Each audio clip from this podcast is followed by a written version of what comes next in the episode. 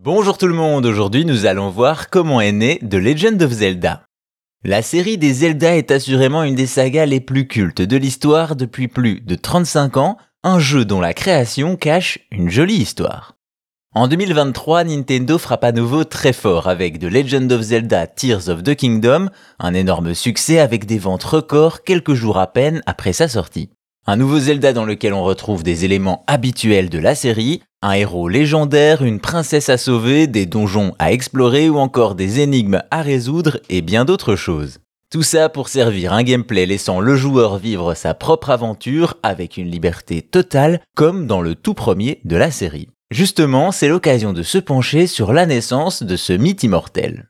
Au départ, vous le savez, il y a un homme, Shigeru Miyamoto. Père de Mario, mais aussi de Donkey Kong ou d'autres jeux cultes comme Star Fox et F-Zero, le prodige de Nintendo est aujourd'hui lui aussi une légende du jeu vidéo.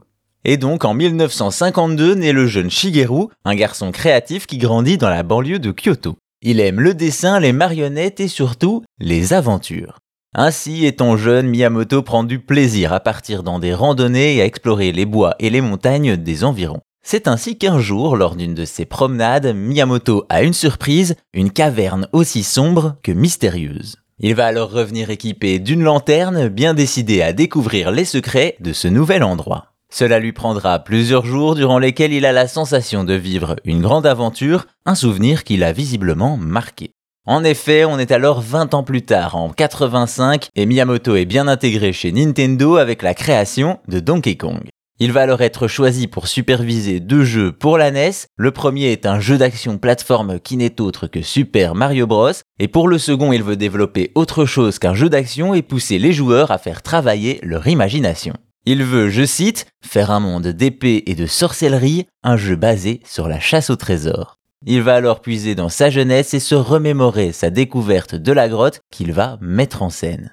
On est alors en 86 et les souvenirs de Miyamoto ont donné naissance à un jeu, The Legend of Zelda sur NES, un titre qui donne à chaque joueur l'occasion de vivre sa propre aventure et qui donnera lieu à une des séries les plus cultes du jeu vidéo. Au final, c'est bien l'exploration d'une grotte par le jeune Miyamoto qui a donné naissance à Zelda, le premier donjon d'un jeune aventurier qui deviendra lui aussi une légende. Et si vous voulez plus d'anecdotes sur l'histoire et la culture du jeu vidéo, abonnez-vous à Chose à savoir gaming sur votre appli de podcast préféré. Merci à vous, portez-vous bien et à bientôt pour d'autres choses à savoir.